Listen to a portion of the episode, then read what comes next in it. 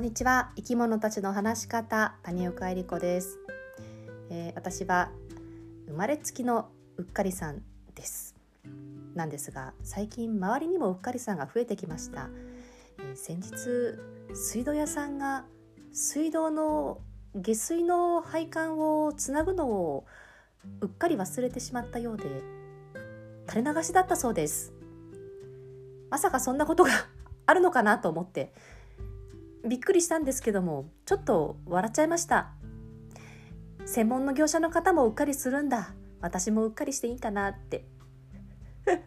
そんなあの結構うっかり行事が最近増えてる2024年ですが皆様いかがお過ごしでしょうか？今日はちょっとエピソードのお話をします。題して見えたんです。神社で。明治神宮編です。別に怖い話はしません。えーちょっと夏の風物っぽくしてみましたけども別に普通のお話です。怖いというよりかは、まあまあ、あの見えない世界のお話はしますけどね。はい。えっとですね。えっ、ともうこれいつだろうな。最初の方です。動物と話すようになるまではもともと霊感なかったので、えー何にも見えたことがない。ただ、まあ、第六感的なものはであのちょこっと感じるっていうのは子供の時に体験したことがある方とか多いじゃないですか。私も、まあ、第六感ぐらいはあの時々そういうのを感じることがありましたね誰か直帰誰かあのすごい近い近しい方が亡くなったりするとその直前にあの光るものが見えたりするなんていうのは、まあ、動物と話す前からそういうのは持ってはいたけどまあ別にそれをどう使おうとかもなくてお化けも見たことないですしなんですけども、えー動物と話すと、えーまあ、動物だけじゃなくていろんなものと話せるなっていうのを実感してきました。えーこれはもうだから10年以上前になるんですけどもね、えー初めて、えー神様と言われている祀られている方と、えー見た話ですね。えー明治神宮にある日行きましてでまあその頃はまだ動物と話すのもまあ訓練していたので何百頭とか話しながら、えーあちこちでね感じられるかなっていうのは結構やってたんですよ。散歩中のワンちゃん感じられるかなとか。木はまだ話せなかったからあんまり木には意識向けてなかったですけどもね。で、まあ、スピリチュアルとかの世界もその辺の時は結構調べてたりしたのでスピリチュアルの世界ではあの神社で見える人がいるとかあのなんか天使のチャネリングとかっていうような話は、まあ、知っていたのでちょっと自分もやってみようかなと思って神社で、えーアニマルコミュニケーションみたいにあの動物と話す感覚になってみたんです。で、えーいざ行って、えー境内進んで本殿の前まで行って、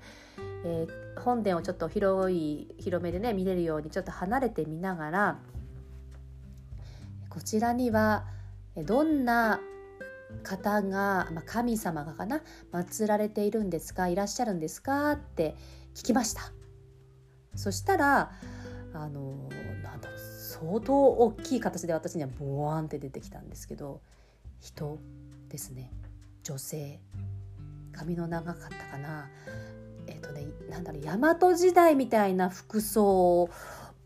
とかにありそうなえっ、と着物じゃなくてなんだ衣衣って言いたい感じなんですけどね。衣なんだけど、えー、と肩とかそれまあ、白っぽい服だったと思うんですけどね。なんとなくこう肩とか人の足首とかしば絞ってあるような感じの雰囲気だった気がするんですけどね。そうだからそういう、えっと、着物振袖とも違う白っぽい服の方がお一人出てこられてあ女性なんだ。第一印象私はね。あの奈良の大仏ぐらい大きい状態で出てきたんですけども目の前に浮き上がる感じでね。女性だったので私ね神様って男性だと思ってたんです当時。神社とかの存在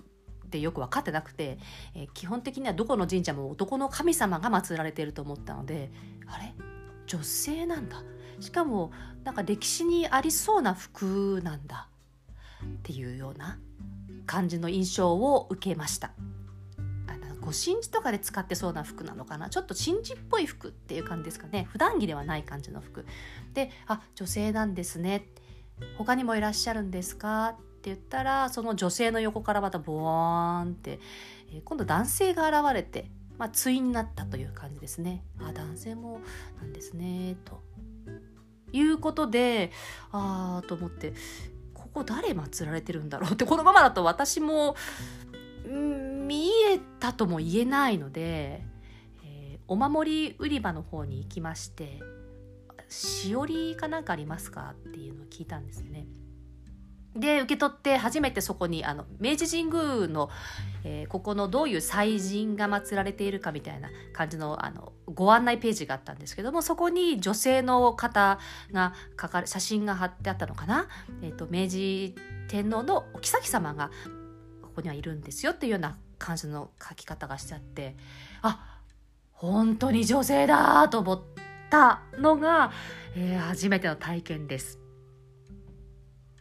これはね、結構しっかり覚えてますね。今まで神社で話したこともなかったので、そういう動物と話す能力はね、練習していたけども、あ、神社でも適用するんだ。っていうのは、まあ、初めてだったので、あの、印象的でした。あとは、あの、神社って神様を祀ってるものだと私は思っていたんですけども、過去の方を祀っているっていうのがあるんだっていうのも知りましたね。まあ、そういうのがあって、えー、まあね他の地域でも神社とか行ったりもするんですけどもまあそうですね。この地域長野の諏訪の地域の方で言うと諏訪大社の、えーと、上社の方の奥の奥宮でしたかね。あちらの方とかでもお話をしたことがあったんですけどもえー、わっはっはっはみたいな感じの、えー、滑腹のいい男のなんだろう武神のような武神ってなんか侍というかね、えーと、武者武者のようなあのなんだろう結構良さそうなお酒飲んでも酔わなそうな強そうな男の人が出てきてよく来たなみたいな感じの ことがあったのでえ？ー、諏訪大社のイメージと全然似つかわないから似つかないから私なんかやっぱ間違えてるんじゃないかなって思ったりもしましたね。まあ、その時はあの別にどあの動物と話したり見える方がいたので同じ方にちょっと聞いたらああそこはあの守屋さんだったかな？が祀られていてあの滑腹のいい方が出てくるっていうの話を聞いたのであああの方がその方かというようなこともありました。そんな感じでね、あのー、神社に行くと、えー、誰が祀られてるのかなってで最後にしおりとか祭神とかのしあの書いてある金名のねところを見てあ確かにそうだなっていうような風にまあ、答え合わせみたいな感じでしたりもしていましたね。一個ねあの印象的なのでもう一個あるのが龍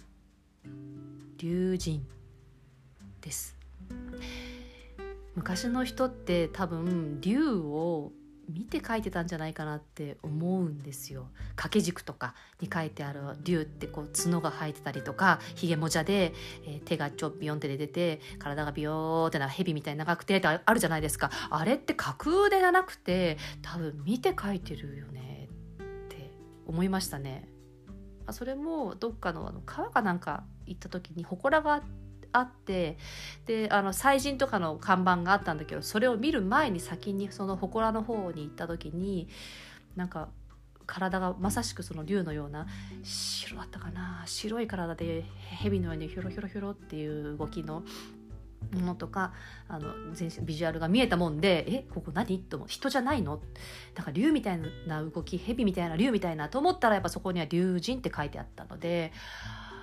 ああ、これは昔の人は多分見て書いてたんだろうな、というふうに思うようなことがありました。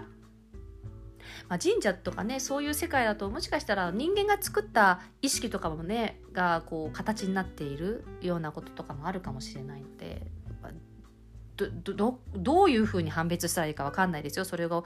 神様として捉えたらいいのか人間が作り出した意識の中に何かあの表彰されたビジュアライズされたシンボルのようなものがあることもあるかもしれないのでちょっとそこまでは私は深掘りしてないからわからないんですけどもまあそうやってねあの確認しながら見ていくとあのいろいろ見えるので、えー見えただけではなくてあちょっと感動するようなこともあるから。